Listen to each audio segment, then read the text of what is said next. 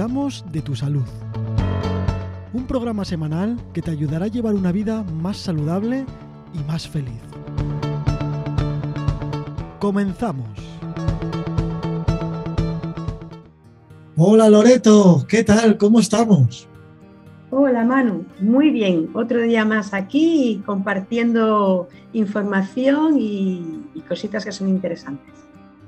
Qué rápido pasan las semanas, parece que no, pero eh, ya estamos en otra más y luego otra más. Cuando nos damos cuenta se acaba el verano. Qué rápido pasa el tiempo, ¿no? Sí, el tiempo pasa rápido, por eso hay que aprovecharlo y siendo felices y, y compartiendo con nuestros seres queridos los momentos que podamos. Sí, yo la verdad es que cuando llega este momento de hacer el programa contigo, eh, siempre estoy deseando que llegue porque aparte de aprender muchas cosas, eh, bueno, la compañía siempre es agradable. Muchas gracias, Manu. Lo mismo digo, eh, estoy siempre deseando poder estar un ratito contigo y, y en esta compañía también de nuestros oyentes que están ahí pendientes de nosotros.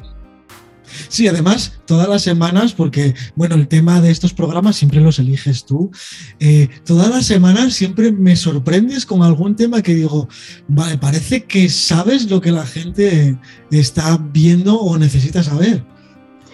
Sí, la verdad que la experiencia en la farmacia te, te da esta posibilidad de saber qué, qué, dudas tienen las personas, porque nos llegan con muchísimas preguntas.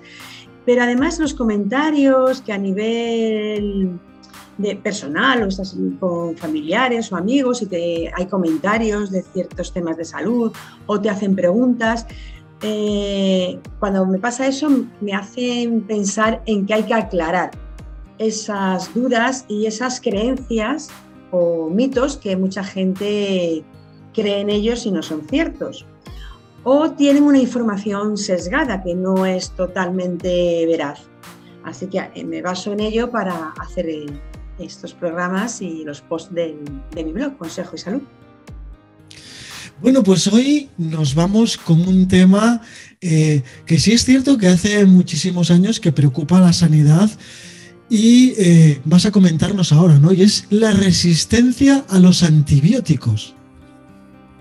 La resistencia a los antibióticos, que es un peligro real que está ahí acechando y que no se está haciendo mucho caso. Los últimos años parece que se está tomando más en serio, pero como bien dices, esto mm, los sanitarios, los investigadores lo llevan advirtiendo hace ya bastantes años. Y bastante, hablo de muchos, porque en 1955 ya se descubrió que las bacterias eran capaces de hacerse resistentes como no se, han tomado las medidas adecuadas, pues esto se está convirtiendo en, en un peligro cada vez mayor en nuestros días. Eh, la verdad es que a mí me parece súper interesante porque sí es cierto que hace muchísimo tiempo que vemos a la gente pues medicarse sin ir al médico y hacer cosas que, bueno, no deberíamos, ¿no? Y entre ellos están esos antibióticos que creemos que por tomar muchos luego al final es beneficioso y no lo es tanto, ¿no? No, los, los antibióticos sirven para unas determinadas infecciones que son provocadas por bacterias. Pero a lo largo del tiempo se han utilizado de forma aleatoria para cualquier tipo de infección. Lo primero que hay que aclarar es que los antibióticos solo curan infecciones producidas por bacterias, pero no curan infecciones producidas por virus. Como se han estado utilizando para curar, eh, bueno, para creer que estas, se estaban curando infecciones producidas por virus, las bacterias han tenido ocasión de estar en contacto con los antibióticos y, y poder mm, a, poner en marcha sus mecanismos de protección y adaptación al medio. Bueno, pues antes de empezar a explicar un poquito cómo funciona todo esto, eh, cuéntame qué son las bacterias, eso lo primero. Pues las bacterias son microorganismos unicelulares, procariotas, es una definición biológica, que están tanto en el interior de nuestro cuerpo como en el exterior. No todas las bacterias son malas. Dentro de nuestro cuerpo, las bacterias forman lo que es la microbiota y son beneficiosas para nosotros, para que nuestras funciones orgánicas se realicen correctamente. No solo son beneficiosas, es que son necesarias. Sin esas bacterias no podríamos vivir. Pero luego hay una serie de bacterias que no son beneficiosas, se llaman patológicas porque producen infecciones. Y esas bacterias pueden estar, suelen estar en el exterior. Y nos contaminamos con ellas, eh, nos contagiamos de diferentes formas. También las bacterias que están dentro de nuestro organismo, cuando alguna de ellas crece en un número mayor del que debe estar, en una, en una proporción mayor a la que debe estar, puede producir una infección. Por eso es muy importante que haya un equilibrio en nuestra microbiota para que no se produzcan esas infecciones y el organismo funcione correctamente. Vale, ahora ya sabemos lo que son eh, las bacterias y ahora cuéntanos qué son los antibióticos, los bien llamados y mal usados antibióticos. Los antibióticos son medicamentos que, como he dicho, curan infecciones producidas por bacterias. Desde el primer antibiótico que se descubrió, que fue eh, por Alexander Fleming en 1928, que bueno, ya casi todo el mundo sabe que, fue la penicilina, eh, se han ido investigando diferentes antibióticos para diferentes bacterias. Cuando se descubrió la penicilina supuso el salvar muchísimas vidas, personas que estaban muriendo por infecciones producidas por bacterias, pues eran curadas. Pero no todas las infecciones, la penicilina no valía para todas las infecciones. Se empezó a investigar y se crearon nuevas moléculas de antibióticos para las distintas especies de bacterias. Durante muchos años, pues estos antibióticos han sido eficaces, pero ya en, en 1945 ya Fleming advirtió que las bacterias podían llegar a adaptarse a estos antibióticos. Y en 1955 ya se habló de resistencia a los antibióticos. Se descubrió que las bacterias eran capaces de poder mm, engañar al antibiótico para que no las matase. Los antibióticos actúan por dos mecanismos de acción, bien porque inhiben el crecimiento y la multiplicación de la bacteria al no multiplicarse, pues las bacterias que existen llegan a morirse y ya se para la infección, o bien porque el antibiótico destruye la bacteria, la mata. Pero las bacterias son organismos que están entre nosotros desde hace 3,5 billones de años, antes de que existiera el hombre. Con lo cual tienen una capacidad de adaptación al medio para sobrevivir asombrosa. Y en esa capacidad de adaptación, pues han creado mecanismos para poder evadirse de los antibióticos, que no les hagan efecto. Los antibióticos se utilizan tanto en personas como en animales como en cultivos. Y, y como he comentado, hay distintos antibióticos para distintas especies de bacterias. Bueno, entonces, eh, bueno, ya contaste parte de ello, ¿no? ¿Cómo se consigue eh, esa resistencia a los antibióticos? La bacteria, en esa capacidad de adaptación, lo que hace es mutar. Eh, se pone en contacto con el, al estar en contacto con el antibiótico, pone ese mecanismo para sobrevivir y lo que hace es un cambio en las bases de secuencia de cromosoma. Es un cambio genético. Y de esta manera consigue que el antibiótico no haga su efecto. Esto mm, tiene mucha importancia y, se podría parar aquí y bueno, pues no, tendría una consecuencia mayor que esa bacteria que muta. El problema es que las bacterias transfieren esa información de ese gen mutado a otras bacterias. De manera que eh, se va transmitiendo de generación en generación.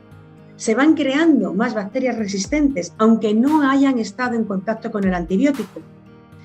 Y además no solo se transfiere a las bacterias de la misma especie, sino que han conseguido que esta mutación se transfiera a bacterias de otras especies.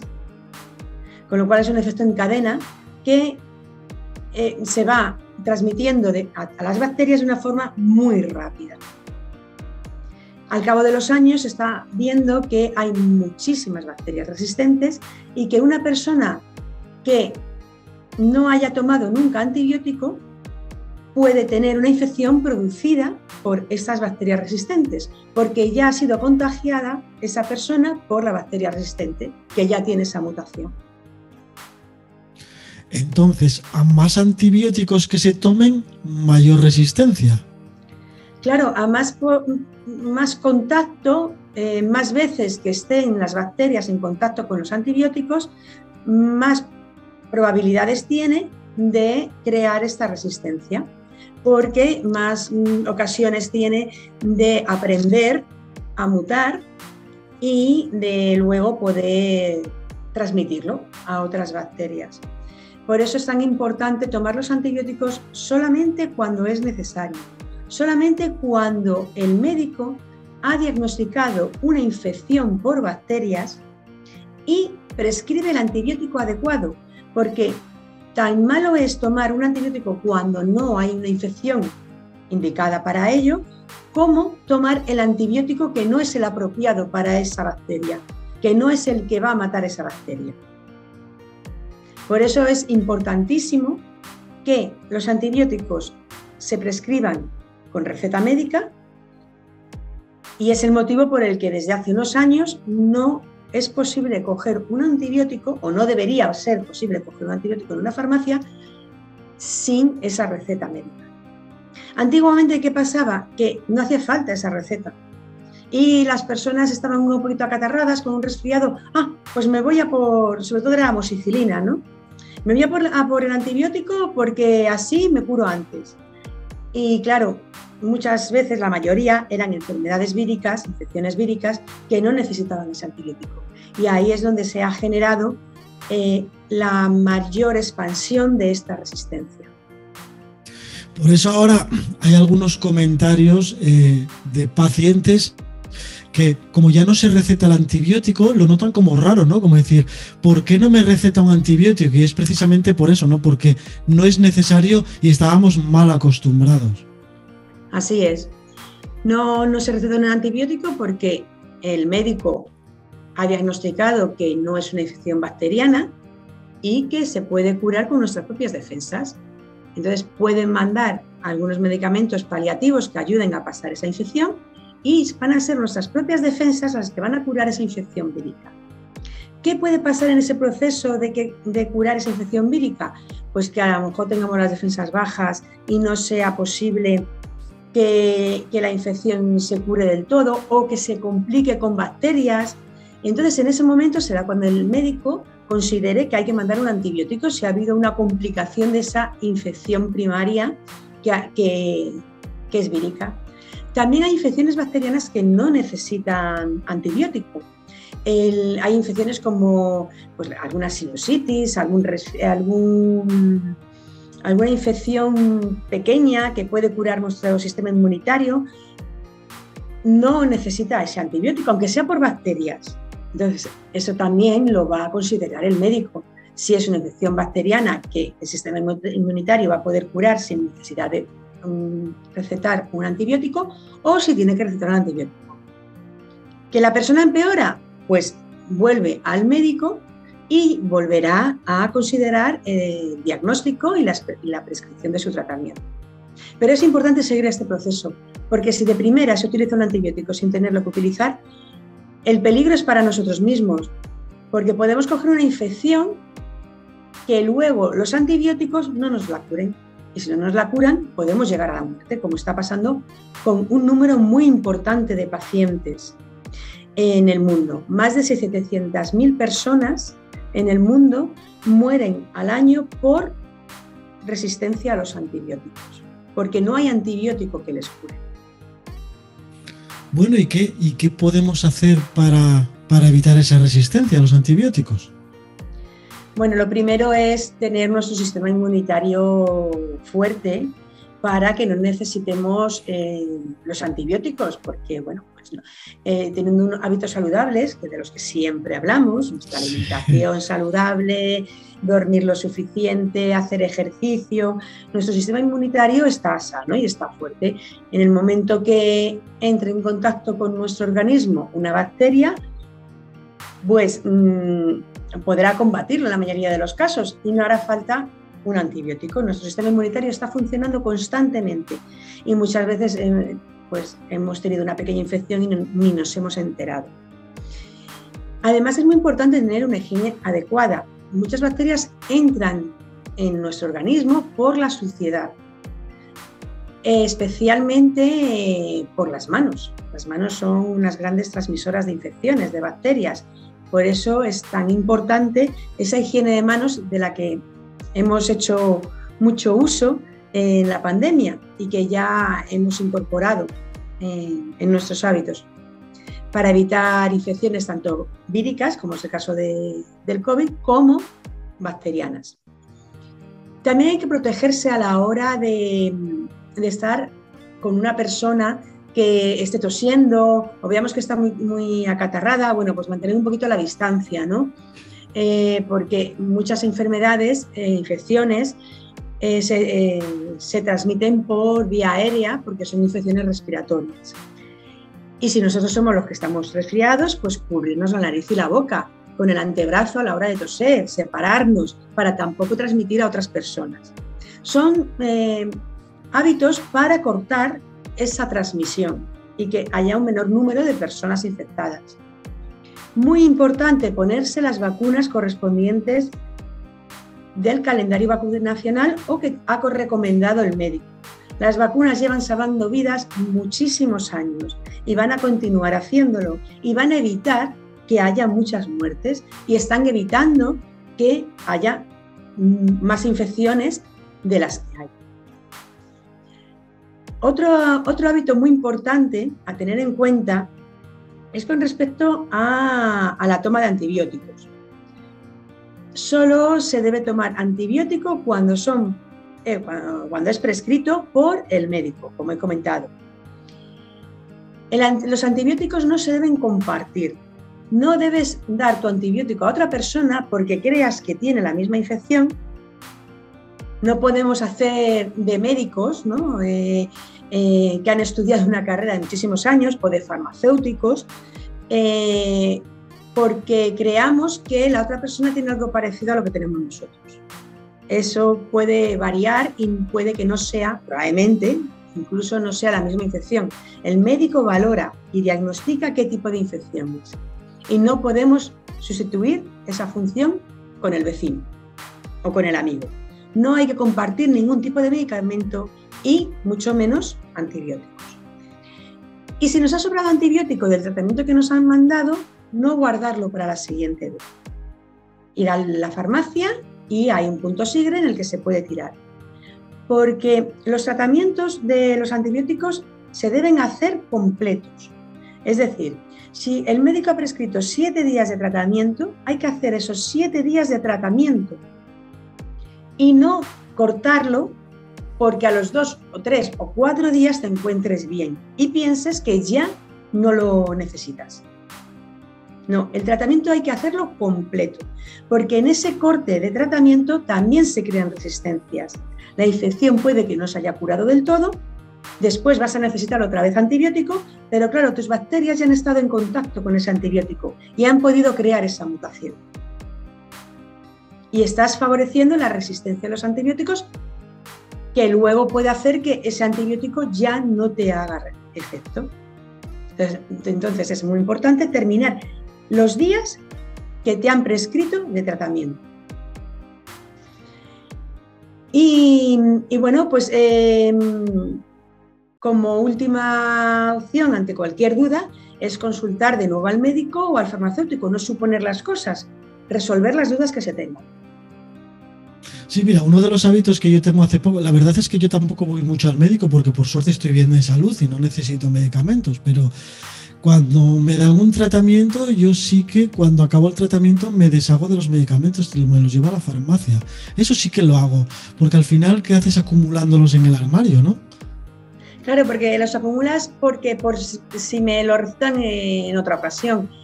Pero normalmente, si te han sobrado tres comprimidos, tres cápsulas o tres sobres, el tratamiento no va a ser de esos, de, esa, de esos tres sobres, va a ser muchos más.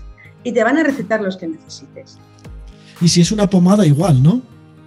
La pomada, bueno, la pomada se puede tener durante un tiempo, pero también caduca una vez abierta. Claro. Las pomadas caducan una vez día.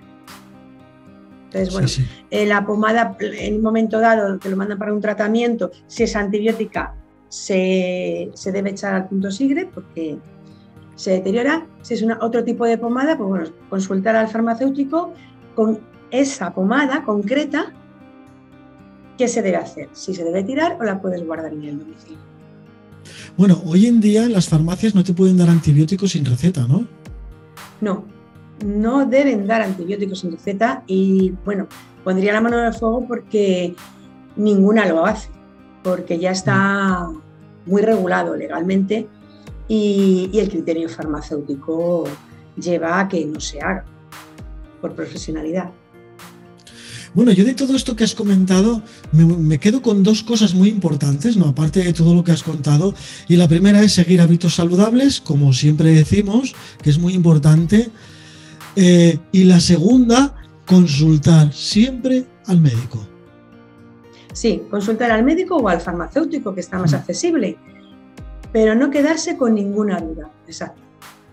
Sí, yo creo que al final, hombre, es bueno saber todo lo que nos has contado, ¿no? Que es una bacteria, que son los antibióticos, cómo se usan, qué es lo que está pasando. Eso simplemente sirve para concienciarnos y pues para darnos un poco más de cultura a esta cabecita que tenemos que nos, que nos hace falta.